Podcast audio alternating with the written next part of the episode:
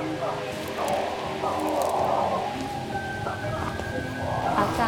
es donde toca el crimen.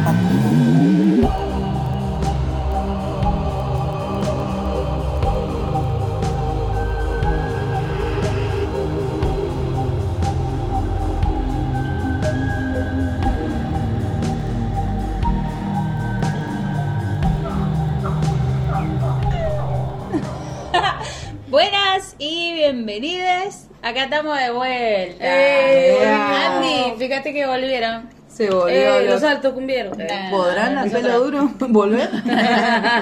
¿Volverá el pelo? Eh. Eso lo vamos a ver en el episodio de hoy porque la verdad es que si nos sale bien esto, nada, Ajá, nada. pegamos, vamos, a empezar a pedir cafecito punto uno. Eh, punto dos, si sobrevivimos, Si digamos. sobrevivimos. Si no sobrevivimos, quiero decirle a mi familia que les amo ajá. y que nada, que Te lo dimos todo. Anita venía a buscar el supay y bueno, nada, eso, así, eso es lo que tengo para decir. Es muy pe- pegriloso este. Peligroso. Bueno, yo soy la Chessy, conmigo como siempre están Yo, ay, Carlita. eh. la mansa Carlita y La manzanto. Que Anto, eh, últimamente estamos como más parecidas, de, nos hemos hecho un estilazo Sí, ahí. sí. ¿Querés que nos saquemos una fotito después Se la en Después vamos a subir para que vean este, este, Este Yo look creo que nos fue un toque de envidia, como ustedes están relacionadas, como son parientes, digo, Claro, bueno, yo tenía que haber claro. alguna conexión. Con vos tengo en común el El- pelo ajá, y... el pelo. Ah, Ah, y ahora. Ah. Ah, estamos divinas. Nos hicimos- brillantes. Nos hicimos expansores re bonitos, vendo. Ajá. vendo. Lo hizo la Chessy. eh. Vendo. Eh. Bueno, vamos a arrancar porque este episodio es eh, súper largo, extra large. Eh, hubo un montón de investigación detrás, un montón de trabajo, así que queremos compartir con ustedes lo que hemos estado haciendo porque nos costó como un mes. Un trabajo de investigación que te- Un trabajo de investigación. hasta la mafia. Ok. Em, bueno, como ya deben saber, porque supongo que si le dieron play y le dieron el título del episodio, vamos a hablar del caso eh, que conmocionó, conmocionó el este. Dios, Ya empezamos, ya esto va a ser muy difícil. Como La primera, vez, la primera vez del año, Chessy. No. Pensé que ya se termina. La primera del año, ¿ves? Que empezaba atrás para adelante. Ahora voy a poner el celular en modo avión, así que bueno. Bueno, conmocionó a todo el este, otra vez del este, sí, Ajá, otra vez del este. Eh, sigo teniendo la teoría de que debe haber algo en el agua, eh, pero bueno, hoy vamos a hablar de eh, el asesinato de José Luis Bolognesi.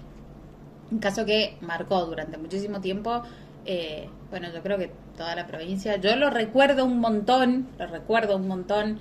eh, hablando acá con las compas, no lo recuerdan tanto. Yo no lo recuerdo. Escena igual- desaparecida. Claro, pero igual al ir investigando que lo fueron Claro. reviviendo y todo, bueno, nada, eh, es un caso que es fuerte y tiene un montón de ribetes y giros eh, que no se la van a poder creer. Así que bueno, arrancamos. Ajá. Bueno, José Luis Bolognesi nació en 1983 en San Martín, Mendoza. En 1983, igual que mi hermano, o sea, tendría la edad de mi hermano Luis. Ajá. ¿Cuánto tendría? ¿También se llama Luis? ¿Eh? ¿No será? Ahora 39. Mm. Em, bueno, otra vez el este, en San Claro, Martín, ¿no? ok. De pequeño y cuando apenas comenzaba a articular algunas palabras, intentaba decir su nombre, pero le costaba pronunciar la J y entonces decía Coté, de cómo te llamas, Claro, Coté. Claro. Eh, estaba construyendo su apodo sin saberlo, em, que después la familia y amigos usarían para referirse a él y el que cuando se hizo conocida la historia usaríamos eh, todos para nombrarlo. Su nombre es José Luis, pero vamos a decir Cote 18 mil veces Ajá, más o menos exacto. durante el episodio. Cotex. No, Mentira. ese no. Eh, eh. por la sangre. Ah, el Cote pasó casi desapercibido durante su vida, pero su muerte se transformó en un ícono eh, de la historia de San Martín. Su familia estaba formada por su mamá, su papá y su hermano 17 ma- años mayor que él, Dante, eh, quien con el correr de los años posteriores a la muerte del Cote, aunque tenía un taller metalúrgico de lo que vivía, que creo que hasta el día de hoy lo tiene, se iba a embarcar en una búsqueda rabiosa de justicia y pasaría a convertirse en un cuasi abogado después de tanta investigación propia. Eh, la mamá del Cote había fallecido un tiempo antes de su asesinato, en el 2000, y su papá, Américo, trabajaba de portero en el barrio Verde Colonial. Ah, Me acuerdo que también había un salón por esa época que era el Verde Colonial, no sé si sigue existiendo, pero también era así como súper de alta alcurnia como el RT del cual vamos a hablar. Claro. Muy top. Eh, Américo no se desentendía de su hijo menor, pero la muerte de su esposa había afectado a la familia. El Cote entonces se apoyaba mucho en sus amigos, en sus tíos, en sus primos. En el 2002, que es eh, cuando ocupa el lugar el comienzo de la historia, él tenía 19 años. Era un estudiante que no se destacaba, está Sí, bien, normal. está bien, Promedio. promedio. Eh, y bueno, había iniciado la secundaria en el comercial, que el comercial, dato de color, yo iba al colegio nacional y el, el colegio comercial funcionaba en el mismo edificio pero a la tarde. Ajá, de una. Era como una cosa como, tarde, como extraña. Y luego se pasó a la escuela técnica. No sé si iba a la técnica que iban mis hermanos, pero si era de San Martín es probable. Ajá, Eh, o sea, capaz era compañero. O por lo menos en la, en la misma escuela. No lo sé. No lo, no lo he preguntado, pero calculo que si hubiera sido compañero lo recordaría porque Claro. lo recuerdo bocha al caso. Eh, bueno, el Cote sabía que no iba a seguir una carrera universitaria. Pensó que tal vez pasándose a la escuela técnica podría obtener conocimientos suficientes como para ganarse la vida. Eh, no debe haber sido la misma técnica, pues la de mis hermanos solo podía ser, o sea, como relacionado a la construcción, maestro mayor de Ah, claro. esas cosas. No era como tipo eh, mecánica o No, no era ese. petroquímica, qué sé yo. No, no. José Luis era más bien introvertido, o sea, lo caracterizaban así sus amigos, su familia, después contaban de él, eh, aunque esa característica no le impedía tener un importante grupo de amigos, algunos del barrio, otros de la escuela, algunos más conocidos en forma circunstancial, era amiguero y era muy querido. Eh, en esta época recuerdo que yo estaba, eh, asistía al, al instituto en San Martín, estudiaba, no sé si ya estaba estudiando inglés o qué estaba haciendo, o ya estaba dando clases, no sé. Eh, pero recuerdo que había una chica que iba al instituto que era muy amiga del Cote y por eso tal vez tenga como tantos Claro, recuerdos o cosas así claro. y remueva tanto, tanto adentro. Eh, bueno, la historia arranca en la noche del 14 de septiembre. Su papá le había dado unos pocos pesos al cote, le alcanzaban apenas para los cigarrillos. El cote salió a la calle, pasó por dos cumpleaños de gente conocida y después caminó hasta el salón de fiestas RT, que era en ese momento era súper popular. O sea, por ejemplo, les doy ¿Qué un se ejemplo. ahí en RT? Fiestas, o sea, Ah. fiestas de 15, qué sé yo, pero por ejemplo, vos Sí, cumplías si fueran- 15 en el 2024, tenías que reservar en el 2021, o sea, tenías Claro. que pagarlo. ¿me Claro, entendés? era muy solicitado. Muy popu. Eh, Mm. De hecho, yo me acuerdo que nosotros hicimos la fiesta de egresados ahí. Yo egresé del Colegio Nacional, hicimos la fiesta de egresados ahí. Primero que nada, creo que lo habíamos buqueado como dos años antes y segundo fue un miércoles la fiesta. O Ah, sea que imagínate. Cualquier estaba- día te tocaba. Sí, Sí, tal cual. Bueno, igual las fiestas de egresados normalmente, ¿viste? Son miércoles, viernes, lunes, voy a decir, voy. ¿eh? Sí. Ni quería que fuera tu tío que trabaja a las 6 de la mañana. Claro, tal cual. Eh, no sé si ahora sigue siendo tan popular, eh, pero en ese momento sí, sí lo era. Eh, bueno, él intenta entrar, llega al RT y trata de entrar a un festejo de 15. Que también, si te estabas festejando los 15 ahí, tenías mucha plata. Claro, era piolita. El recorrido lo hizo él solo. Hacía un tiempo que los amigos lo venían describiendo como algo taciturno. Quizá tenía que ver con, bueno, una muchacha que no le daba bola. Ya que un amigo suyo, eh, Germán Cancielo, declaró en algún momento que lo había visto llorar la noche anterior, la noche del viernes Claro. 13. Eh, él contó también que hacía un tiempo que el Cote estaba enamorado de una tal Antonella. Yo no recuerdo en ese momento Eras que se la vos. nombrara. Ah, Era re menor Bueno, de en edad. este momento quiero decir que. ¡Oh, my God! el- No, bueno. No, Eh, bueno. Era, era lo que hablábamos de los bailes de séptimo que bailabas con. Manuel porque estaba querías mantener que, apariencia. Claro, yo creo que he bailado con chicas más grandes. No, no quiero decir mucho la edad, pero sí me. No sé. Pero No no, sé si No era ilegal, no quiere decir la, Ah, la no edad quiero decir. No sé si tanto. Eh, bueno, esta chica, según se dice, había sido novia de uno de los jóvenes que supieron estar eh, eh, imputados en la causa. Mm. Imputados no lo llegaron a estar, eh, pero que estuvieron mm, involucrados eh, y luego Como fueron sobreseídos. señalados. Claro. Eh, bueno, el cote sale del RT, del cumpleaños que no había podido entrar, y camina 20 cuadras hasta la esquina de La Valle y Bulón sur Mar. Una bocha. Una Sí. Yo no te la Mira, camino. Antón. Y no, ya nos dimos cuenta que no caminas nada. Pues Encima no existía Uber ni Cabify, ¿entendés? Tenías que No, bueno, pero en ese sí. momento se caminaba. Yo terminó la fiesta de egresados en el RT y nos fuimos a desayunar a un Ajá. Mr. Dog, creo Sí, que había, sí, no sí. sé qué era. Mr. Pero Perro. Más, más de Mr. 20 Perro. cuadras. Muchas Perro. más de 20 cuadras. Yo me fui a desayunar a, a McDonald's. Ah. Ay, Bueno, pero en el este no Pero había, bueno. no, creo que no hay El McDonald's micro, ahora, el micro. En la farmacia tenía panchería, ¿eh?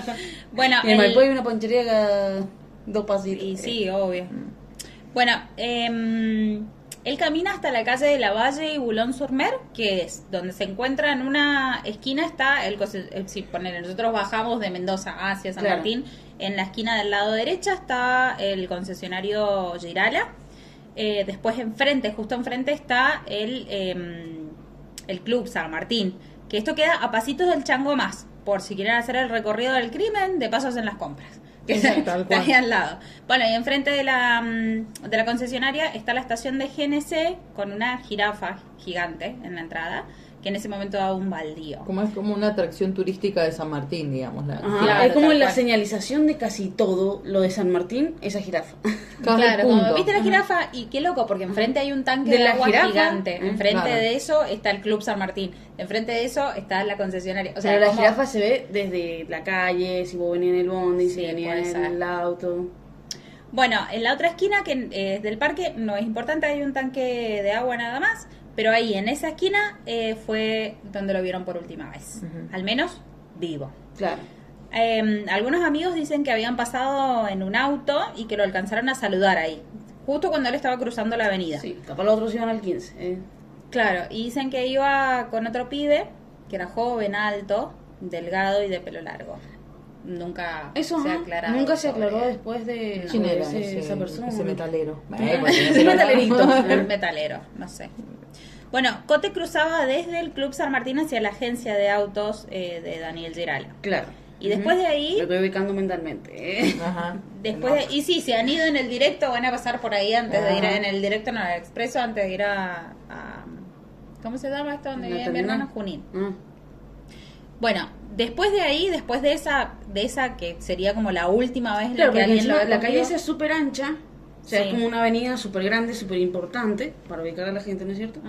Y es como que tiene un bulevar en el medio y todo. Sí, en ese momento no había. Ah, no había bulevar. no No, no, no, el Boulevard fue cerca de la pandemia, me Sí. parece un poco antes. Sí, sí, sí. Sí, no, no, no hace Es mucho que nuevo, está. sí, sí. Eh, bueno, entonces, esa es la última vez que lo ven y de ahí empieza el bardo. Empieza Bardo, la duda, bardo. empieza la muerte y la destrucción, literal. Porque es como, nada, la, la única certeza que se tiene es que su cadáver apareció un par de horas después en el baldío que está junto a la agencia Claro. debajo de un olivo. Eh, bueno, se lo encontraría en el, en el baldío con politraumatismos y muerte por asfixia. O sea, spoiler alert, sí, chicos, Sí, muere. fallece. Dante, su hermano, en ese entonces vivía como a 40 kilómetros de San Imagínate, Martín. De Eh, mi distancia. viejo vive a 40 kilómetros de San Martín. Sí, Es pero una bocha. es una banda de distancia, por eso. Sí, Imagínate es la- casi que te llamen la- y te digan, che, mira, encontramos el cuerpo de tu hermano acá. Hay que venir a reconocer. Ajá. O bueno, que te ven para reconocer el cuerpo. Sí. Igual, ya, mm, aunque viva cerquita, esa llamada debe ser como... Sí. Se llegan a llamar y dicen, tenés que venir a reconocer a tu hermano. No, listo. Mm, no, acá me déjalo quedo. ahí, No. sí. No, no, no. Llama a mi tío. ¿eh? Bueno, eh, Dante dice que cuando llegó a la comisaría, casi sin aliento, tuvo la sensación de gato encerrado. O sea, ya las cosas le parecían raras claro, desde de el ahí, momento. estaba La primera raro. impresión, ¿entendés? Sí. Eh, bueno, hoy tiene un taller donde hace trabajos de metalurgia, como habíamos dicho, y aunque eh, después de 20 años enroscado con expedientes, recuerden que esto pasó en el 2002. Esa Eh, fue, suena de abogado. Había una nota, una de las notas de las que leímos, en que habían declaraciones del, del flaco que, bueno, nada. Sí, que detallaba todo. sí. ajá. O sea, como que Describe- estaba reinformado en ese sentido. Sí, describe con precisión matemática Como el tipo, momento de la ah, Lo había reestudiado. Viste Sí. como si fuera un, un perito. Un... Sí, tal cual. Bueno, también conoce las escuchas, de las que les vamos a contar eh, más adelante, eh, al detalle. Son importantes las escuchas, son re importantes las escuchas, no nos van a llevar a ningún lado. Mm. Chan, chan. Las primeras Pero son notas, importantes. pero son son súper importantes. No entiendo por qué no. Bueno, no importa. Las primeras notas de la muerte de José Luis trataron el caso como un posible accidente vial. Onda. Onda que sí, fue, fue, salió volando el cuerpo. Claro, ¿eh? y voló, y voló de Se ahí. Y voló y voló. Se en el aire, claro. Yo volé y, Claro, y tal todo cual. se fue. Bueno, Ah. eh, se decía que posiblemente un conductor había embestido al cote, había ocultado el cuerpo en el baldío y luego había escapado del lugar. Esa versión se derrumbó a los pocos días, o sea, no había manera. sí, Sí, no había claro. forma. Eh, el cuerpo estaba casi intacto. Apenas había unas marcas en el cuello y unos raspones que habían sido producto del arrastre del cadáver cuando fue llevado del lugar en, en donde cayó, en donde lo matan, hasta el sitio donde fue dejado. Em, Claro, se podría decir que era como intenso. Claro. La necropsia, eh, que les cuento, es el análisis que se le hace al cuerpo para determinar la, la causa de muerte. Eh, dijo que José Luis había sido estrangulado y su muerte se produjo porque la falta de oxígeno desencadenó una deficiencia cardíaca que era congénita, que Claro. él tenía, que seguramente jamás le hubiera producido al cote ningún problema si no hubiera sido sometido a semejante presión en el cuello. Claro. Desde el mismo hallazgo del cuerpo, todo fue bardo. ¿Viste como tipo los soplos esos con los que nacen o Claro, esas cuestiones así Algo como así. Algo mínimo que no te afecta en tu vida, pero bueno. Yo tengo un Si te soplo, así que ahorcan, no me ahorquen al palo. mucho. Ah, Uh, me voy a... Nota mental, tengo que pasar el Claro. dato. 50 sombras de Chessy. Me voy a ir a averiguar a ver si tengo un soplo o no. Eh, Ya vengo.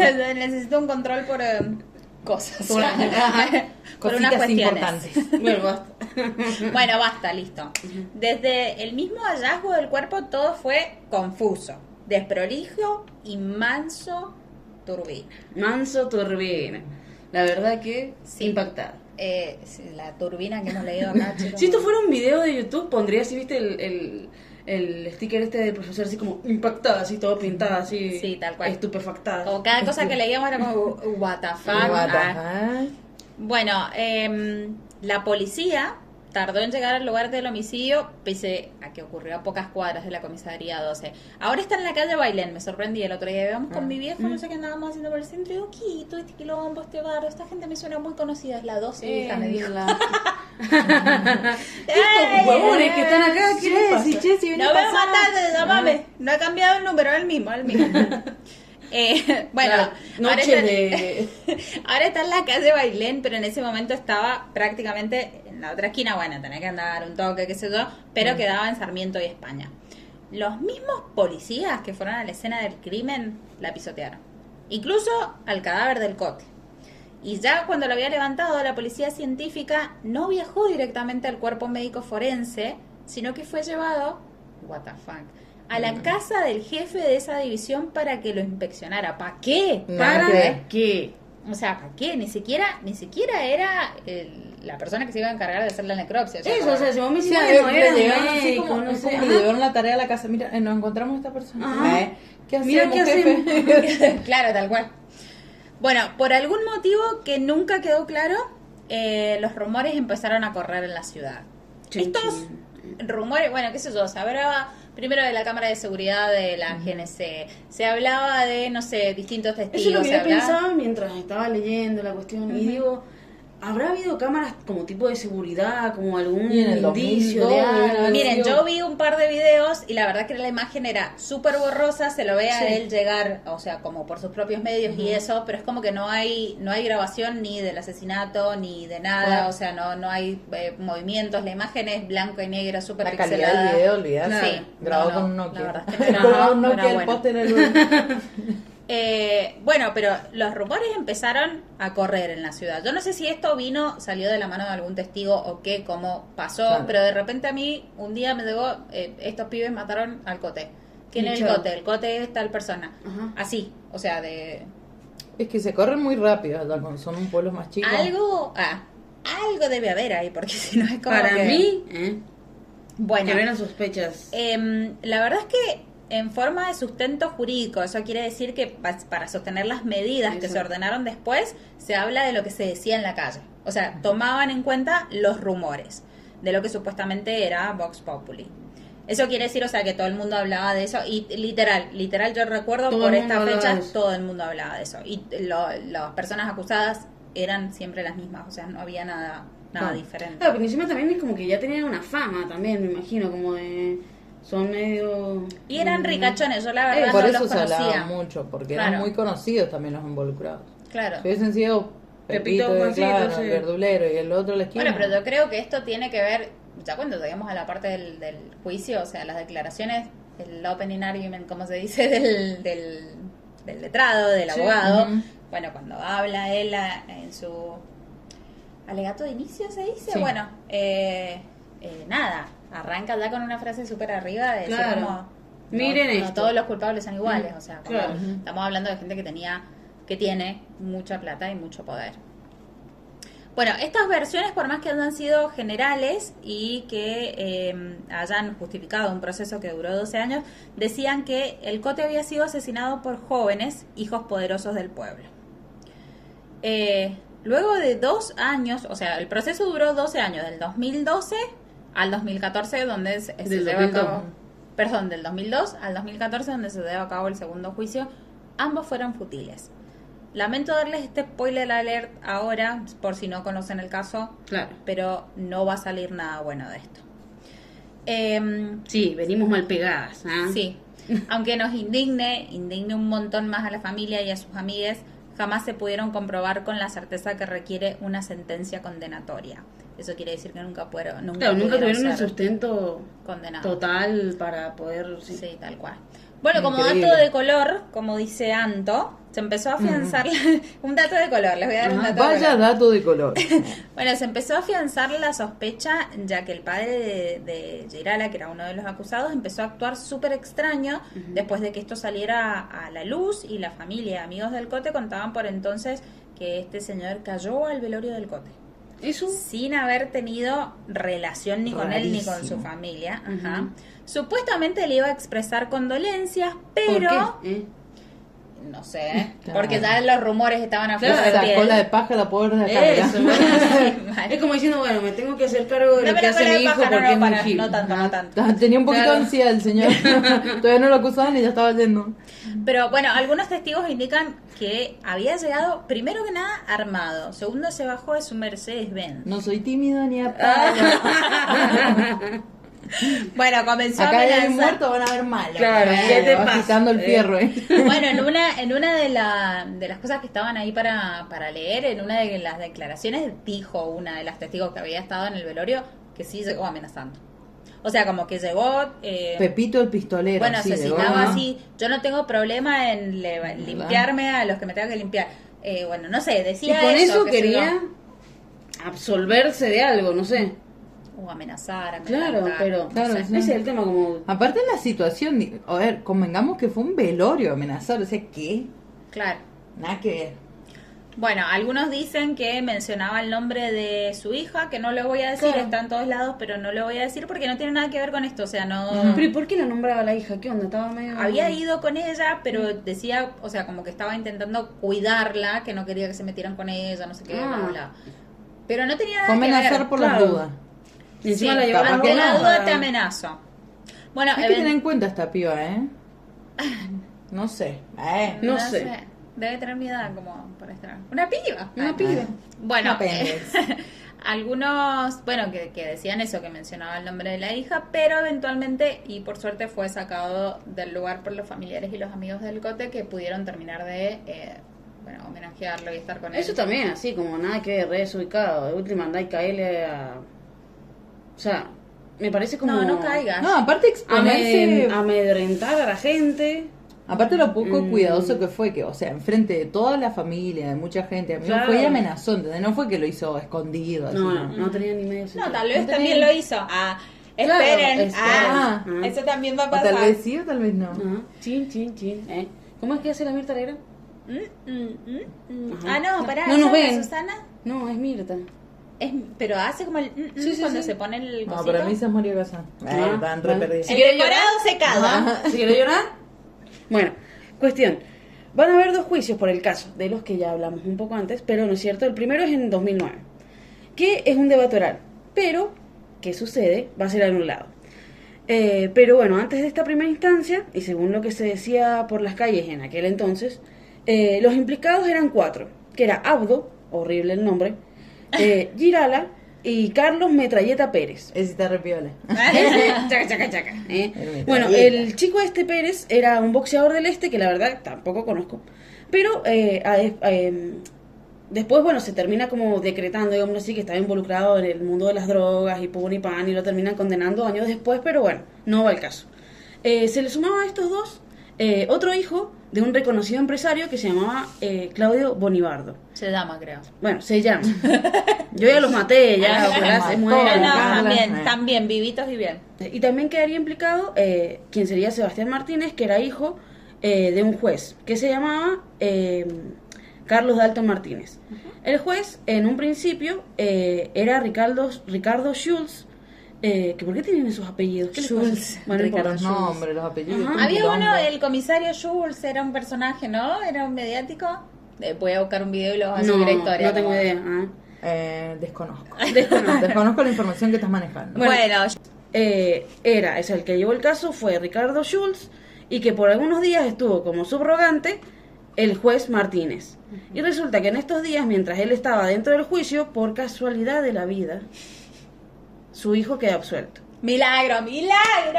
Vino, viste, el- me lo imagino así como en el momento del, del capítulo este de la Rosa de Guadalupe, que le hace así como el vientito así, y el chabón así como, estoy iluminado, y bueno, y lo absolvieron.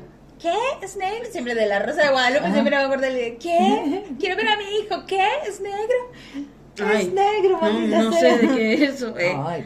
No he visto tanto la Rosa de Guadalupe. eh. Ah, bueno, está bien. Entonces, ¿para qué la, para qué la trae a colación? Era, porque mira, eso es lo que me acuerdo del capítulo, que le pasaba el vientito así, se echaban, no sé, un perfumito y estaban ahí todos juegos. Bueno, disculpe. Bueno, cuestión de cómo llegan eh, estos sospechosos a toda la causa. Eh, resulta de que en el año 2004, cuando ya habían pasado dos años del crimen y la investigación ya estaba totalmente estancada, eh, y habían realizado, o sea, se realizaban muchas marchas en reclamo eh, de que la justicia, digámoslo así, como que hiciera algo, básicamente, eh, aparecieron en el expediente eh, el comisario general Héctor Quiroga y la enfermera Ana María Puebla. Chin chin, ¿eh? Eh, acuérdense de esa vieja. Digo, de De- esa señora. Retengan, retengan, Ajá, retengan retengan a el María. Puebla. Va a ser doña- muy importante para la historia. Puebla, Bien. Puebla. Resulta que después se dijo que eh, estaban sospechados estas dos personas de haber como eh, Armado. armado, claro, una estrategia para poder involucrar eh, a quien sería Abdo Girala y Carlos Pérez. Carlos López, iba a decir nada que... Bueno, Lo que bueno, tampoco pudo llegar a ser probado. No, estuvo la acusación, pero no. Claro. Eh, Quiroga fue designado a mediados de 2004 eh, jefe de la Distrital Este y se le encargó especialmente, por casualidad también seguramente, que resolviera el caso. Lo que Quiroga descubrió es que estaba un testigo presencial del crimen que no había aparecido eh, y que algunos eh, dicen que, bueno, eh, como que de un día para el otro, algo que no había podido moverse y que no había podido ser resuelto por ningún tipo de comisión po- policial ni nada, y que se había trabajado y se había investigado, investigado, investigado, de la nada, como que, bueno, tenía una, una salida, un, un. ¿Cómo sería? De repente Claro, aparece el una testigo. soga, una puntita de algo. Bueno, pero de de- todas maneras había, y más cuando vamos avanzando en la investigación, van a haber un montón de irregularidades Sí, de la policía. obvio. A mí Sí, no me como que de sorprende que, no hubiera... meten un personaje nuevo, así Claro, como, ah, Ah, nos parece hemos la serie. mujer. Parece Ah. la serie, así como. No, bueno, pero lo se que- está poniendo aburrido, pongamos algo, pum. ¿eh? Yo quiero decir absolutamente todo lo contrario, ¿Sí? chicas. O sea, yo no creo que haya sido como de casualidad, parece, sino que justamente, probablemente era un testigo que había salido ¿Vos decís que antes. Este Quiroga verdaderamente investigó y no se dejó llevar tanto por... Seguro fue la única persona que consiguió por ahí un testigo presencial del crimen, ¿me entendés? Y si estamos hablando de que apenas llega la policía a la escena del crimen y en vez de mandar el cadáver del muchacho al médico forense, se lo llevan a la casa al jefe. O sea, ¿me entendés que hay irregularidades de la policía desde el momento cero? Entonces como que haya aparecido una testigo de dos años, o sea, después de dos años del crimen, no me parece tan extraño, ¿me entendés? No, a mí me parece extraño en el sentido como esto de que, bueno, después vamos a ir hablando y se va a ir como esclareciendo un poco la cosa, pero eh, por la confusión que creó, por la, ¿me entendés? Como si fuera que estaba entreteniendo ahí a la gente, una cosa así, lo, lo vi también. No, no, no, no estoy de acuerdo. O sea, a mí me parece que es como nada, no se le había permitido llegar a la chabona que venía a traer un toque de claridad y que después, bueno, las cosas que pasaron durante los juicios con sus declaraciones también tiene que ver con un montón de factores externos que Sí, eso también, afectaron obviamente. a ella. Sí, sí, sí. Bueno, yo ahí- no creo que la haya sacado de abajo. no, pero por eso manga. digo, como tipo versiones, ¿me entendés? Ahí dejemos ver a los oyentes que son Team Carla o Team Chessy en, Ah, en ¿qué esta parte. onda? A ver, ¿Qué, piensan hasta ahora? ah? ¿Eh? ¿Qué bancan, eh? Bueno, cuestión de que esta señora Puebla era una enfermera que trabajaba en el hospital Rivadavia y dijo que esa madrugada caminaba por la esquina donde supuestamente fue atacado Bolognesi y que observó como Pérez, Girala, Martínez y Bonibardo, me cuesta decir eso, más. eh, lo golpeaban. Eh, antes de que se celebre el juicio, eh, estos dos últimos que nombramos ya no van a estar, eh, ya no se van a encontrar en la lista de los acusados. O sea, Martínez y Bonibardo salen Martínez de y la Bonibardo lista. salen de la lista. El hijo Bien. de ese juez y todo. No, El no, el juez- juez. sí, el claro, hijo Martínez juez- es el hijo del juez y Bonibardo, bueno, era el, El del empresario. Exacto. Eh, cuestión de que em, con cualquier persona que se pudiera llegar a hablar, eh, las personas afirmaban con seguridad que al Cote lo habían matado entre los cuatro. Eh, hasta el día de hoy se cree, digámoslo así, esa versión. Eh, la primera declaración de Puebla es muy clara, Eh, pero después se comienza a decir, que bueno, es lo que estábamos hablando, digámoslo así, antes. Eh, había declarado que ella había visto un joven de apro- eh, aproximadamente a las 6 de la mañana frente a la estación de servicio de la jirafa, que fue interceptado por una camioneta negra que venía haciendo un zigzag, que se detuvieron y se bajaron, que le daban puntapiés, que lo agarraban del cuello, que lo volvían sol- a soltar al piso, que el joven no se defendía, que se quejaba solamente, que el chico cayó mal al piso y todos lo empezaron a golpear, y que uno de, de los participantes, digámoslo así, lo llevó hasta el baldío. El que lo llevó, eh, dice ella, eh, era un poco más robusto, se veía mayor que los otros. Ese puede haber sido Metradeta. O sea, Claro. él Claro, en ese porque- momento ajá. tenía alrededor de 35 años y el resto de los pibes eran Claro. adolescentes. Claro. Adolescentes como de la misma 19, edad del chico este, claro.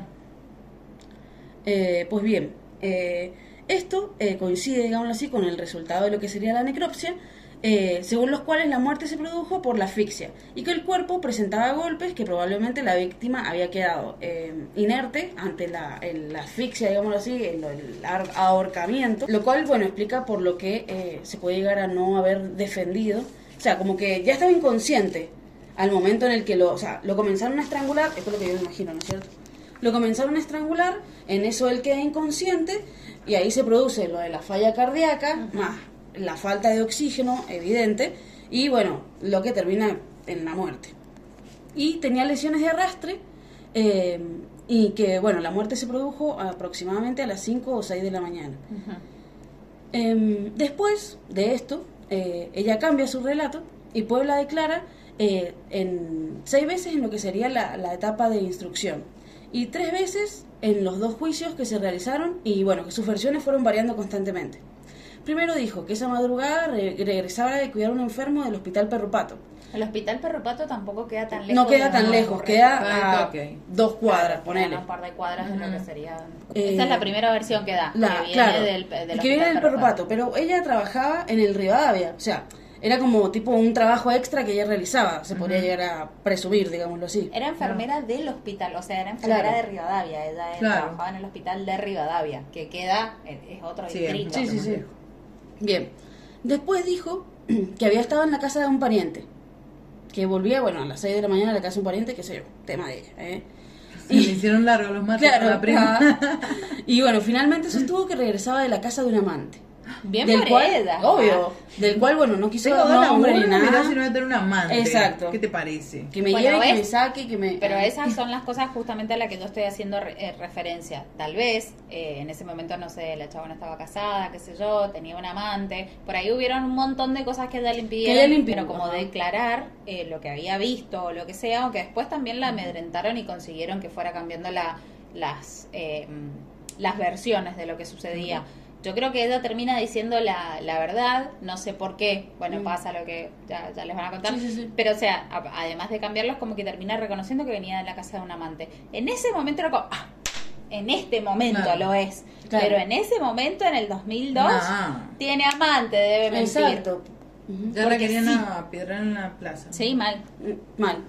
Bueno, también indicó eh, que eh, primero, bueno, reconoció a estos cuatro hombres y que estos, eh, se, digamos así, se nombraban entre ellos usando sus nombres y apellidos completos, así como si te dijera, eh, Martínez, qué sé yo, no sé, eh, eh, Eh, metralleta. Cabrera. Claro, Claro, una bocha, nombrarte así, espero que te digo, eh, guacha. claro, de una. Y más si estoy matando a alguien. Yo sí Eh, te voy a retar, te digo el nombre entero. Mm. Carla Cabrera. ¿Y pero por qué vas a estar retando que lo estaba ahorcando mal? No, No, metralleta, así no se ahorca. Ah. No, digo que yo lo hago así, ¿me entendés? Pero no, no tiene mucho sentido.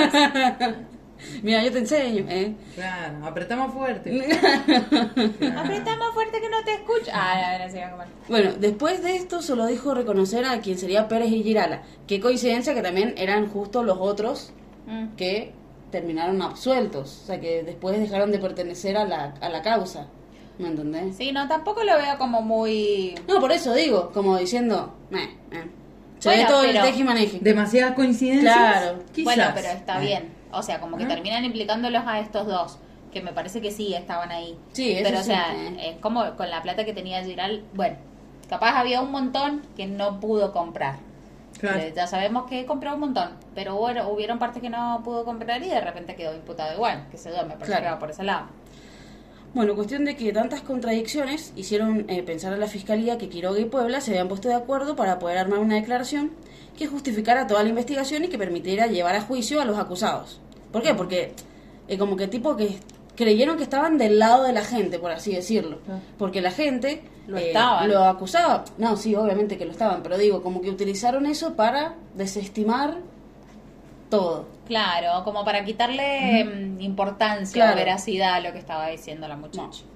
Esta, eh, bueno, sería una, una declaración que justificaría la, la- toda la investigación, eh, ya que, bueno, en ese momento eh, no había ningún elemento concreto que lo justificara para que pudieran lograr ser imputados. O sea, es lo que decíamos, las cámaras se veían para cualquier lado, eh, no había habido gente, estuvieron dos años Sí. la, todo remuerta la, la investigación. Sí, Bah, estancada.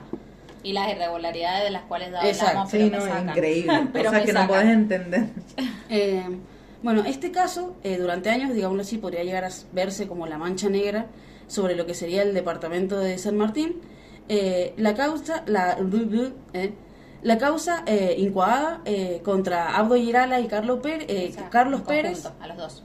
En conjunto. Eso significa bien. ¿eh? Gracias, que alguien lo Claro. dijo, no quería preguntar, que era muy ignorante. ¿Quién pone incoada? Ay, bueno. Ah. Se van a dar cuenta quién hizo el guion. Claro, Oh, yo, por, por supuesto. obvio, Claro. con toda esa ¿Qué elocuencia. esto? Bueno, la cosa es que terminan, sente- no serían sentenciados, acusados por el, el delito de homicidio en agresión. Causa eh, que luego, bueno, de una larga investigación llegó por primera vez a debate en el año 2009, como estábamos diciendo, Eh, con un fallo absolutorio para los dos imputados en la causa y con el recurso de casación de la señora fiscal de la Cámara a la cual adhirió la parte querellante. Eh, la Suprema Corte de Justicia de Mendoza, eh, acogiendo el recurso, hay causa eh, número nueve- 98.771, eh, caratulada como entre Fiscal que serían Claro. los querellantes. fiscal Contra. contra, Pérez Alberto. Carlos Alberto, Girala Abdo Daniel por homicidio en agresión, Eh, se- que sería con la- la- lo de la casación. Eh, an- se anuló el fallo absolutorio, eh, reenviando la causa eh, para un nuevo juicio oral que llegó, eh, digámoslo así, a los estratos judiciales en noviembre del 2013 recién, como cuatro años después, y bueno, que ya vamos a, a Sí, hablarlo y a expandirnos a en profundidad. Eh, los datos que se hacen atípicos en esta causa, entre ellas es la enorme complejidad de la prueba, que fue la ausencia de, la- de las pruebas directas que, señal- eh, que señalarían, digámoslo así, a los sometidos a proceso, que sometiéndolos a proceso. Al- claro, a los que fueron en realidad acusados. Lo, Claro. lo único que O sea, la- tenían la era la de confesión prueba- de la mujer. Exacto. Era la única prueba. que Ese, tenían. ese era el tema como principal de todo, que era la falta de pruebas. Claro. Porque lo único que tenían era el testimonio de la chica esta. La única prueba que tenemos es que nos faltan pruebas. Exacto. claro, Lo que pasa es que por ahí vos podés tener distintos tipos de pruebas, qué sé yo, circunstanciales, lo que sea, bla. La cuestión es que no habían, fa- ah, o sea, pruebas físicas, como por ejemplo la presencia de ADN en el cuerpo. Entonces, si vos asumís que alguien te está Claro. cagando trompadas o te está asfixiando, lo que sea, va a dejar ADN en tu cuerpo. A lo que yo voy. ah, Ah, es que para lo mí que yo no quiero tiene- decir, lo que yo quiero decir es que no creo que no haya habido, sino que justamente debido Claro. a los mocos que se mandaron, no lo encontraron, ¿me entendés? No, pero es que también, vos imagínate. eh, Claro, lo toquetearon todo Lo el toquetearon entero, ¿me entendés? Ya Lo no podía encontrar Claro. restos de algo, o capaz era todo muy confuso, estaba todo muy eh, manipulado, ¿me entendés? O sea, manipulado en el Claro, sentido esto tenían- de mal manipulado, ¿eh? Claro, tenía, lo habían toqueteado tanto que no había forma de saber cuáles eran originales, cuál no. Cuál no. Sí. Se armó Eh, que ahora se hicieron, claro. Total. Claro. Eh, bueno, esto fue lo que llevó al que el fiscal de la Cámara, Fernando Guso, que fue eh, designado por procuración en sustitución de Mariano Carvajal, eh, quien se tomó la licencia en pleno debate. Eso es otra cosa. O sea, Sí. Súper raro. Súper raro. Uy, justo chicos, sorry, Uy, que estemos en justo. debate, pero Ajá. se me hace tarde para las vacaciones. Ajá. Tenía un Bueno. pasaje, me acordé. La cuestión es que esta persona eh, decide, en la, en la etapa de alegatos, no mantener la acusación inicial. La parte quere- querellante, que sería, digámoslo así, la familia de, del Cote, Claro. eh, era Lucas Le- Lecour, Lecour, Lecour. Y eh. Sergio Salinas. Uno francés y el otro de acá. ¿eh? Y uno viene acá a la esquina. Claro, Sergio eh, Salinas, vi un par de entrevistas de este muchacho, eh, lo amo. Lo amo, Mi eh. nuevo héroe. ¿por qué? Eh, ¿Qué tenés después, que les voy, decir? después les voy a mostrar. O sea, el abogado del, del COTE Sí, es sí, justamente sí. el que hace el, el. Ay, voy a decir de nuevo Open Arguments. ¿Cómo era que habíamos dicho? El alegato de, Sí, de de inicio. Que le va a la yugular, ¿me entendés? Claro. O sea, es como que. na- Nada. Sin, Fino y elegante, directo. Ajá. Sí, tal Exacto. cual. Bueno, esto, estas personas tuvieron que enfrentar una, una ardua tarea, tarea respecto a lo que sería la valoración de la prueba para poder sostener eh, la, hipótesis acusatoria. O sea, que siguieran acusados. Exacto. Cuya pretensión eh, era la condena por el delito de homicidio en agresión y para el cual, digámoslo así, los alegatos que se solicitaron la pena de cuatro años de prisión para los sospechosos, que igualmente es muy poco. Siempre tenemos como un tema con, con la Los condena y los tiempos y toda esta cuestión. Estuve investigando Pero- un poco más sobre esto. Claro, y en ¿por qué fue realidad cuando se dice el homicidio en agresión es porque vos no podés identificar quién fue la persona que en definitiva lo terminó matando. Bien, claro. Si hay un asesinato en grupo y Como se... tipo, ajá, es un, como un lavarse las manos. Fueron todos, pero no fue ninguno. Claro, si tenés un asesinato que es en grupo y vos podés individualizar a la persona como asesino, a él le Claro, cabe la con. ADN o lo que sea. Claro, a él le cabe la condena eh, máxima, que nosotros claro. tenemos en, en el país. Ahora, si no se puede comprobar quién de esas personas de ese grupo lo mata, lo máximo que se podía pedir en ese momento eran cuatro, Cuatro años. Claro, prisión. directamente. Sí, nada. Un mundial. de Eh, un mundial claro, al de un mundial al otro. Eh, la cuestión es que, bueno, estos abogados eh, comenzaron su exposición indicando esto que nombraba la Chesi, que era eh, que no todos los imputados son iguales. Y que si la situación hubiese sido al revés, o sea, que si Girala hubiese sido el que hubiese sido víctima y hubiese aparecido muerto y Bolognesi fuera el sospechoso, seguramente Bolognesi estaría cumpliendo la condena, como tendría que ser supuestamente, en cualquier penal o lugar de la provincia, y que bueno, que se hubiese resuelto seguramente rápidamente porque esto, o sea, puros prejuicios y Sí, hace, porquería de prejuicio. ¿eh? hace alusión a que también al poder que tenía cada uno de los sospechosos. Claro. y cómo también. actúa el sistema en sí, Claro. como diciendo, ah, eh, sos de plata, no, seguro sos gente de bien y o lo que sea, o viene tu papá y Ahí lo paga. arreglamos, ¿viste? Claro, Como, bueno, exacto. ahí vemos. Por el estatus social, tanto de la víctima como del victimario, como de las personas que tienen alrededor, las influencias, lo que sea. Entre esa ju- eh, complejidad probatoria, eh, la construcción de la hipótesis se basó particularmente en una prueba indiciaria. Claro, de indicios. Claro.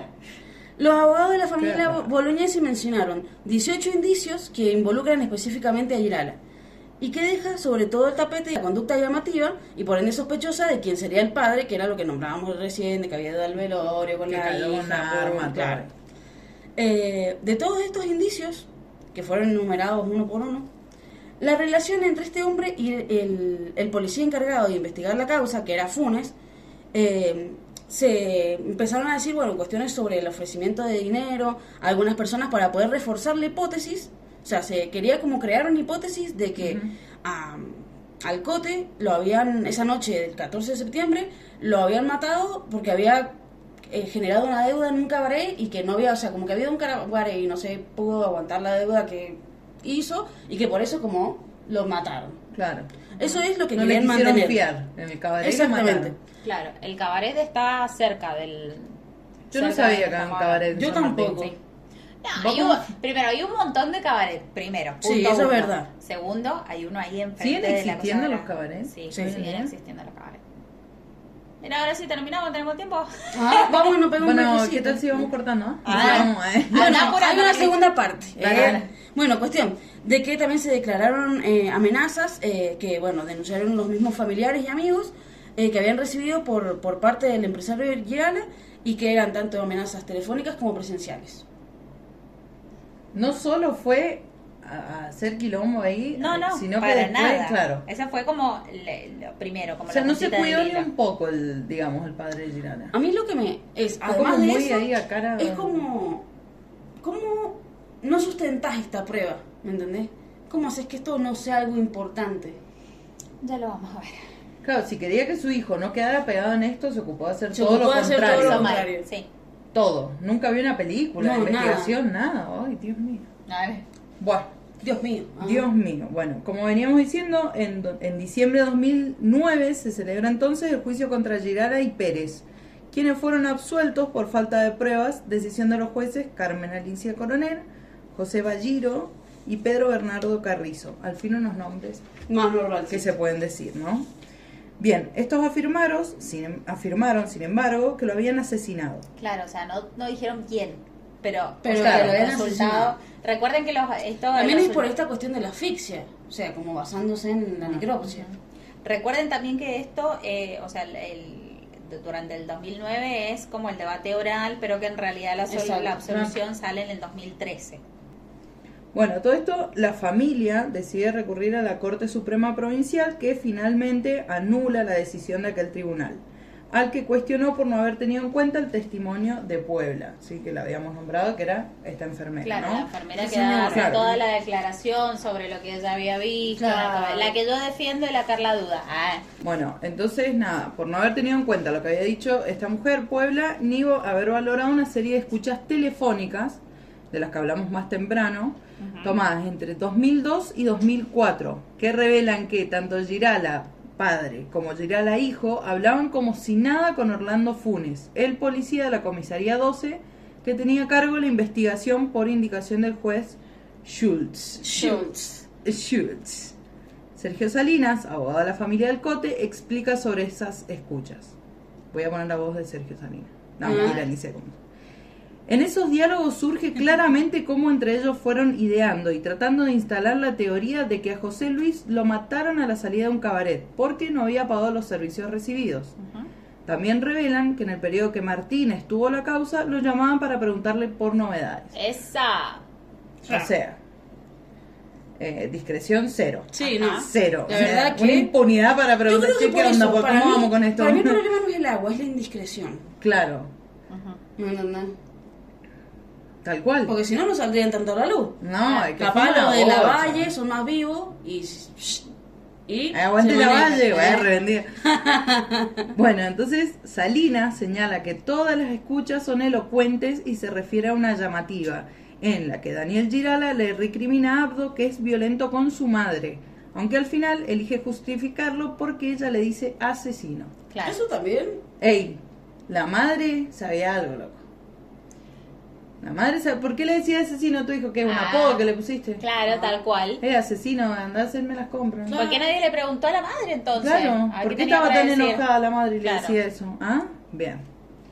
Para completar el cuadro, el suboficial Funes solía andar en un auto prestado por Girala mientras realizaba la investigación. Se zarpado, te...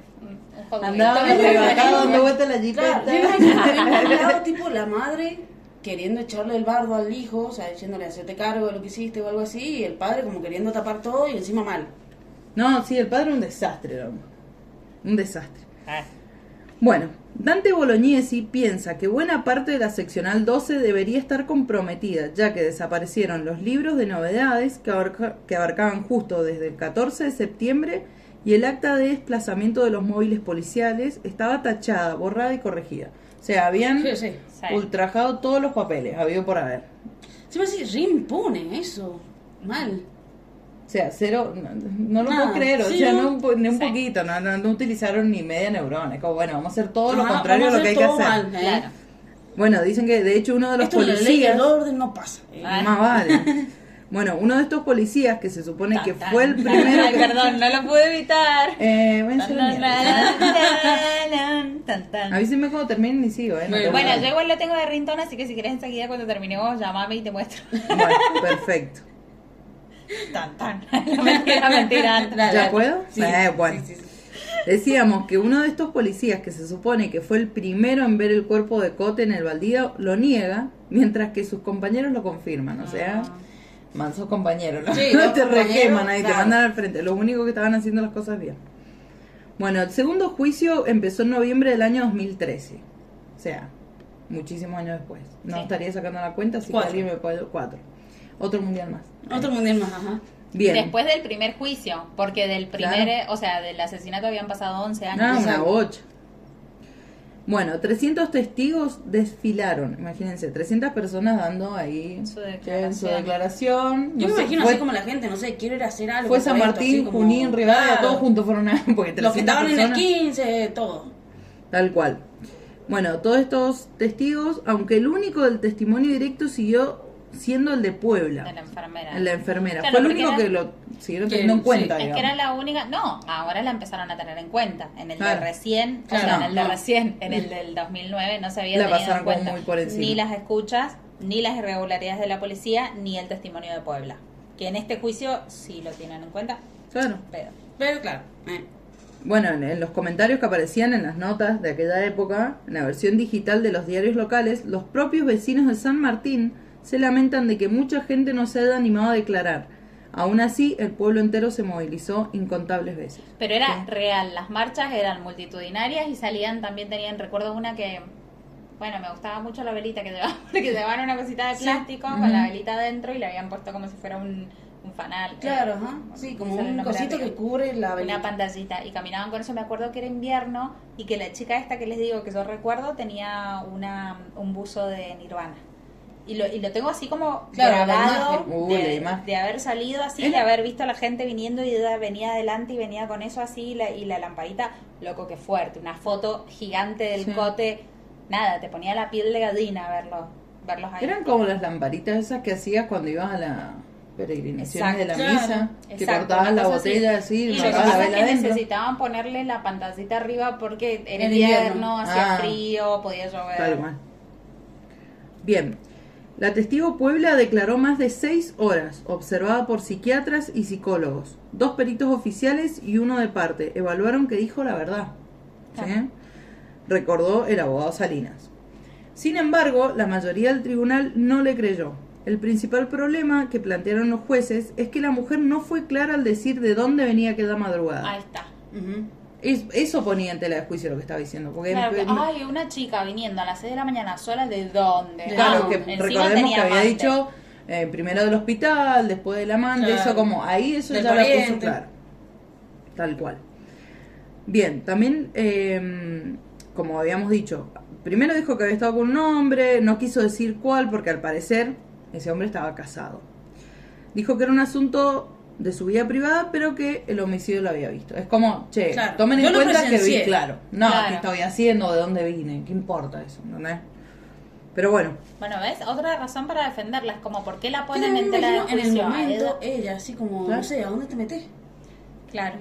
O sea, porque poner, ponerla en, en tela de, de- en tela de juicio a ella, su declaración, que era la única testigo presencial del crimen, solamente porque eran las 6 de la mañana y la chabona venía sola de no sabemos dónde. Claro, y porque no calienta. decir de dónde. Claro. Terrible. Los dos fiscales que participaron de este juicio oral, primero Mariano Carabajal y luego Fernando Buzo, llamativamente apuntaron siempre a derribar las pruebas, no impulsar una acusación. O sea, vaya, datos de color. Eh. El primero pidió la nulidad de las escuchas, algo que consiguió parcialmente. El segundo denunció a Puebla por falso testimonio y al momento de alegar decidió no acus- acusar a Girala y a Pérez y propició la absolución. La querella pidió cuatro años de prisión por el delito de homicidio en agresión, que es la figura que se utiliza cuando hay un grupo de atacantes, pero no se puede establecer quién fue el autor del asesinato. Claro. Los abogados Salinas y Lucas Lecour Le Ujú. quedo. Lecour. Los abogados Salinas y Lucas Lecor de la Organización de Derechos Humanos SUMEX, ¿está bien Sumec. dicho? Sumec. SUMEC, denunciaron de que se trató de un típico caso donde queda a la vista la doble vara del Poder Judicial. Si José Luis hubiese, hecho la- hubiese sido el agresor, plantearon, seguro estaría preso hace mucho tiempo. Sí. Además, la, la defensa técnica de los acusados desde siempre sostuvo que sus clientes no tuvieron ninguna participación en el hecho. Por ello solicitaron en los alegatos la absolución lisa y llana de los ambos. O sea, listo de acá, me lo soltaba Sí, a los Claro. porque no hicieron Chao. nada. Cual. Encima, empoderados en su... ah, empoderado era como una palabra que he aprendido y me gusta usar. Eh, se animaron a cuestionar expresamente las irregularidades de la instrucción. O sea, Claro, como diciendo, te mandaste cualquiera con el juicio este, es malísimo. Claro, ¿eh? se dieron ese lujo, como. no, no, de la instrucción, de la investigación. Claro. O sea, como que cuestionaron así lo de, de las cosas que pasaron durante la instrucción. O sea, que no estaban a favor de ellos, ¿me entendés? Porque Claro. que hubieran habido irregularidades en cuanto encuentran el cuerpo, cómo lo manejan en las escuchas y todo, es algo que los termina, los debería terminar complicando, pero tuvieron el tupe de decir como, ustedes hicieron todo como el objeto, ahora no me van a venir a decir acá como, Claro. o sea, un tecnicismo, Claro. no deja de ser un tecnicismo, pero terminan utilizando a su favor eso. Eh, además de la actuación de, lo- de los funcionarios policiales, hasta se concluyó que con el pedido de destitución y jury de enjuiciamiento para un juez interviniente en la causa como juez de instrucción y que actualmente, o sea, consiguieron sacarle el trabajo, ¿me entendés? Que actualmente presta funciones como juez de garantías en el mencionado departamento que es la del San. Martín. Sí, Como, increíble. o sea, dejó de estar acá como instrucción en esta causa y ahora andate administrativo para allá porque tengo Claro. poder y puedo. Imagínate el. Terrible. Ya. Bien. Ya. Eh, el tribunal eh, volvió a absolver eh, a los acusados en este segundo juicio en una votación que fue dividida. El presidente Eduardo Orozco se pronunció, eh, se pronunció por la condena, eh, pero sus colegas Ariel Spector y Viviana Morici no. Zarpado pedido el de Spector. Ah, como la... Spector Patronor. Ajá. No, como recién Spector. La que canta. ¡Ah! Bueno. No, no sé quién es. Eh, bueno, dejamos el karaoke para la tarde. Ufa. Bien, eh, una de las grandes paradojas es que en el medio del juicio fue detenido el policía Funes, eh, cuando quedó en evidencia que le pasaba información a los Girala, pero que después fue investigado por tráfico de influencias. O sea, queda esto en evidencia en el juicio, que el policía que estaba encargado de la investigación estaba filtrando información para el padre de uno de los acusados, pero lo vamos a tratar en, el- Claro. en la próxima, en el próximo episodio. O sea, no, ¿por qué hacen eso? ¿Me entendés? Claro, o sea, no, lo pueden utilizar. Desestiman toda la... porque eso también sería en parte una prueba. Sí, obvio, en parte no, en toda, en- entero. Claro, no, pero por eso digo, o sea, podría haber sido una prueba. pero- Tenés a alguien que se está filtrando información que está ocupando un cargo, Claro. ¿entendés? Sí, no es cualquier pepito, ¿eh? O sea, Bien, policía. el tribunal también eh, denunció a Girala eh, por la presunta eh, portación de armas y el cohecho activo, entre otros delitos. Eh, y bueno, eso. Claro, sobre Bien. esto no, no tenemos más información, o sea, sobre cómo quedó el, el asunto de la causa contra Girala por la aportación de armas. Capaz la compró también. Bien. No Sí, sabemos. obvio. No, no Obvio. sabemos qué pasó. Bien, eh, este caso eh, En fue- este caso, eh, como habíamos dicho, fue comparado con casos de complicidad del poder, como el de María Soledad Morales. Eh, como, como lo estuvo también más de 20 años el de Wal- Walter Bulacio. Ujú, que Aquí estuvo el, impune. tal cual. Aquí el poder judicial se ha sometido al poder económico, dijo el abogado de los Bolognesi, después del segundo juicio. Yo sé que lo de María Soledad Morales también pasó en los 90, cosa que capaz Sí. que ustedes no habían nacido, pero de verdad que es la primer, el primer recuerdo que yo tengo de un femicidio. Yo sé que en realidad en ese momento no se hablaba de femicidio Sí. y toda la bola, Sí, no pero el manoseo de los medios también sobre este caso fue terrible, porque de verdad María Soledad era una piba, era una piba, no recuerdo si tenía 14 o 16 años, que fue entregada por la persona que él que ella pensaba, o sea, en la que confiaba, que era su novio, Claro. a una a, a gente del poder para que se hiciera una fiesta con ella, literal. O sea, la encuentran al otro día Sí. eh, en un canal, violada, asesinada, todo. El caso nunca se resuelve, tiene un montón de idas y vueltas. Hay un video muy bueno de Damián Cuoco que lo podrían ver sobre el caso de María Soledad Morales, que creo que aunque hayan pasado 40.000 años es algo que me resuena vos sabés que me muchísimo. acabo de. Me, me parece que. Lo escuché por eso, por el video de, de Damián Cook, Sí, que lo he visto de él. Sí, seguro. Bueno, estamos en el año 2022. Han pasado 20 años desde el crimen. Sabemos que a los 20 años eh, la causa prescribe. O sea que este año esta causa prescribió y el hecho finalmente quedó impune. Eh, también vi un, video, una nota que le hacían al, al hermano del Cote, donde Dante decía que no se iba a quedar con eso. Hacía unos pocos días había recibido la notificación de que se cerraba el Ah, caso, listo. de que la, la causa había prescripto, no había manera de seguir juzgando, no había nada para hacer. Entonces él eh, ha decidido realizar una presentación ante la Corte Interamericana de Derechos Humanos, eh, la CIDH.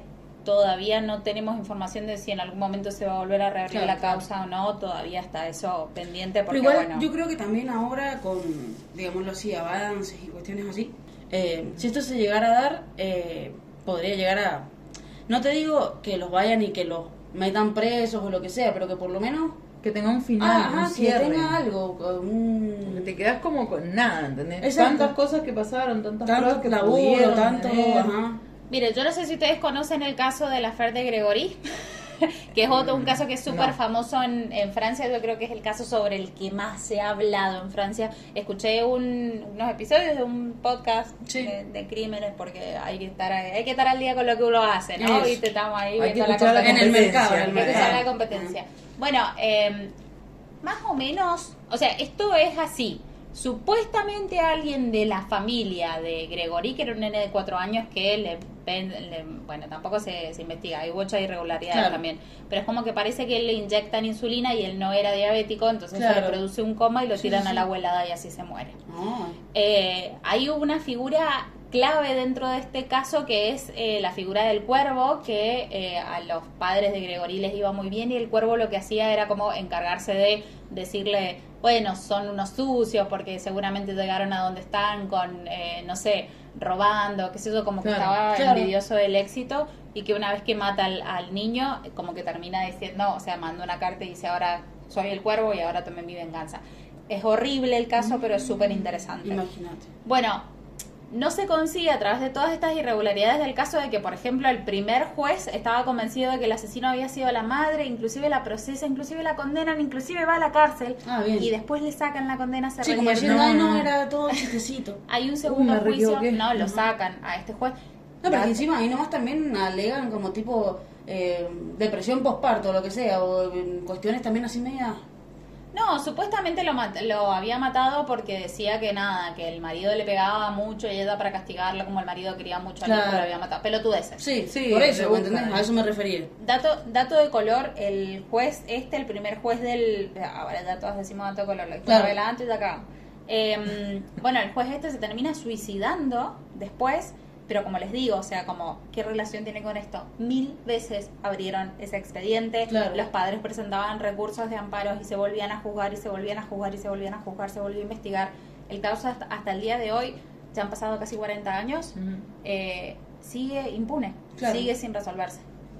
Eh, y bueno, nada, se han hecho un montón de, de documentales, obviamente en algunos han participado algunos de los acusados, o sea que se cree que... No, no, no, es increíble. Es una locura. Ha habido un desfile de locura con ese caso que si lo escuchan... Claro, si les interesa, si les interesa escucharlo, pero digo como hay casos, hay situaciones, y estamos hablando de Francia, no de la Argentina, Claro. ¿me entendés? Donde abrieron mil Claro. veces el caso y el caso seguía estando impune, o sea, se- seguían, o sea, al no haber mantenido la rigurosidad que se necesitaba en la, en la investigación en una primera instancia, hay un montón de pruebas que se han perdido. Claro. Eh, no sé, cuestiones de ADN que en el momento en el que ocurrió el crimen no estaban disponibles como para realizar la investigación y ahora sí lo están, ya no se pueden usar porque las pruebas no se conservaron de la manera que deberían haberse conservado como para sacar perfil de ADN ahora. Eh, tiene tantos ribetes ese caso. Sí, Inclusive el padre con el primero que acusan va y lo mata. Ah, no bien. se sabe si era él o Claro, no. no, no, no. El padre termina preso. No, no, no. Es terrible el caso. Es un lío. Y justamente se dan todas esas cosas por la injusticia. pero es que O sea, eso no me son crímenes esto, ¿me de entendés? guante blanco. Claro, tal cual. Claro. Como que no, no, no me sorprende esto después de haber escuchado eso. O sea, de, de saber Sí. que existe ese crimen así, de que existen miles eh, de otros, qué sé yo. Es como digo, bueno, sí, vayan y presenten el recurso en la Corte Interamericana de Derechos o lo que sea, pero nada nos garantiza de que Que si, está- eso si nos estamos enfrentando a estas personas, estos asesinos que son gente de poder, vamos a poder en algún momento avanzar a- o conseguir respuestas o darle, no sé, eh, poder- por ahí esperar que el cote descanse o que su familia se recupere, ¿me entendés? O tenga un cierre. Claro, Eh, es una hijaputez, pero es es así. lo que es. Bueno, para terminar, y como dato de color, ah, la tenía. Siempre tenemos el Eh, dato de color. Ya me lo quemaron. Cambiémosle el, el, episodio, el nombre del episodio y le ponemos dato de color. de color. El, bueno, el dato de color sería eh, Metralleta, eh, quien fue absuelto por este crimen en dos instancias, ahora sí está cumpliendo la condena, como ya habíamos dicho, eh, por otra causa de drogas. En marzo eh, de lo que sería del 2020, eh, volvió a pisar la cárcel y esta vez fue por lo que sería la venta de drogas. Eh, al exboxeador eh, lo acusaron eh, de vender estupefacientes en su verdulería de Junín. Tranqui, ¿viste las verdulerías y 24 horas y sí verdulería? ¿Qué va a llevar, doñita? Y dame un kilo de tomate y... Dame un arroz premium. Dale un y 25. el- Ajá. ¿Qué te ha quedado? papelito, dame un papelito, no pasa nada. Bueno, eh, aunque eh, cumplirá los cuatro años de condena bajo el arresto domiciliario, ya que padece Parkinson. Ujú, Justo. Sí. Eh. Una casualidad. ¿Cómo te armás la huevada eh? con el Parkinson? Eh? Tal cual. Eh, arreglado. bueno, yo creo que no nos queda mucho para decir sobre este caso. Fue estuvo plagado de irregularidades desde el comienzo, no se cuidaron las pruebas en primera instancia, no hay manera de, no sé. Me gustaría decir que sí, que va a haber una manera y que de repente Sí. se va a reabrir el caso, y se va- pero cuando las cosas han sido tan manoseadas desde un principio y del otro lado tenés un acusado que tiene tanta plata y tanto poder, Es casi imposible. es casi imposible que se resuelva. Pero y, y es ahora una esa persona es una persona que capaz tiene hijos, familia, pim, pum, pan, ¿me entendés? Como él, así. ¿Y ustedes qué piensan, Che, de la, de la culpa?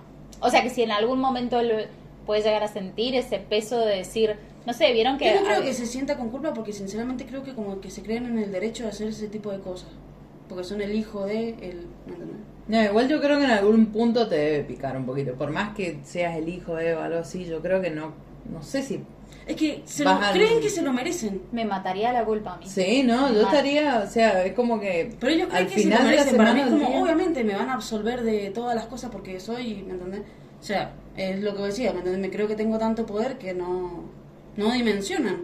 Bueno, pero o sea, habían encontrado escuchas donde el chabón llamaba al oficial que estaba encargado de la causa y le decía, che, ¿qué onda? Eh, ¿Cuál es? O sea, al- Claro, al- al novedades, le pedían ¿no? novedades. Estaban armando la estrategia con Funes como para decir, no, sí, a este lo mataron porque se fue al, al cabaret, pidió sexo y después no lo pudo pagar. O sea, como todas esas pruebas, todo ese peso, tu padre irrumpiendo en un velorio, en el velorio de la persona que supuestamente, o sea, que vos No estás mataste, acusado de ¿eh? La matar. madre ¿me diciéndole asesino. La madre diciéndole asesino, esto es- y que quede grabado, ¿me entendés? Esas cosas así, me parece un montón, tiene un montón de peso. Yo la redefiendo a Puebla y creo que hizo lo que pudo con lo que tuvo y que nada, seguramente recibió amenazas o lo que sea y sin embargo, no sé, quería buscar justicia junto Claro. con los, los abogados del- de la familia que nada, mantuvo ese ese discurso o esa versión, inclusive cuando estaban, no sé, discutiendo cosas de su vida, que estaba puesta Claro. sobre el tapete lo que ella hacía o no hacía con su culo, que qué te Claro. importa, ¿me Si entendés? lo que importa fue lo que vio en ese momento, ¿no? Ni de dónde venía, ni con quién había estado antes. Tal O sea, cual. Eran todos datos de Color. color. Esa. Ah. Cerramos ahora con el dato de color. Eh, bueno, este episodio sale hoy domingo. No, mentira. Claro. bueno. No, bueno, si lo están escuchando hoy el domingo, seguro, porque van a escuchar cuando salga. Eh, ahora sí, vamos a hacer este sorteito que teníamos planeado Exacto. hace un montón de tiempo, pero lo vamos a hacer eh, sobre este episodio. Así que les vamos a dar toda la semana para que ustedes vayan respondiendo. Vamos a dejar una cajita de preguntas en Instagram y eh, la semana que viene vamos a hacer eh, el sorteo. Vamos a tratar de hacerlo en vivo, pero no creo. O sea, vamos a filmar igual para que ustedes Claro, Que tengan queden la- pruebas de que no estuvo. Claro, la transparencia que nos Mal tuvo arreglado. Acá está todo transparente, arreglado. no somos San Claro. Martín. Ah. Eh, hay, hay tres premios, uno es conocernos. No, Ah. mentira. Ah, Vienen y se toman unos matecitos con nosotros, pero la comida la traen ustedes. No, eh, el premio vino. Eh. Claro, tal cual. Si el premio vino, que vamos a tomar antes. Eh, bueno, y nos vemos para el especial de Navidad, si todo Eh. sale Claro. bien. Eh, Navidad. Descorchamos la sidra. Qué rico. Va a salir el 25 de diciembre, te lo juro. O sea, Bueno. como que me llamo la Chessy, no se llamaba la Chessy. Bueno, Bueno. chicos, ya saben, para año nuevo lo tenemos. ¿eh? Muchas gracias y que estén bien. Suerte, un besito. Un besito.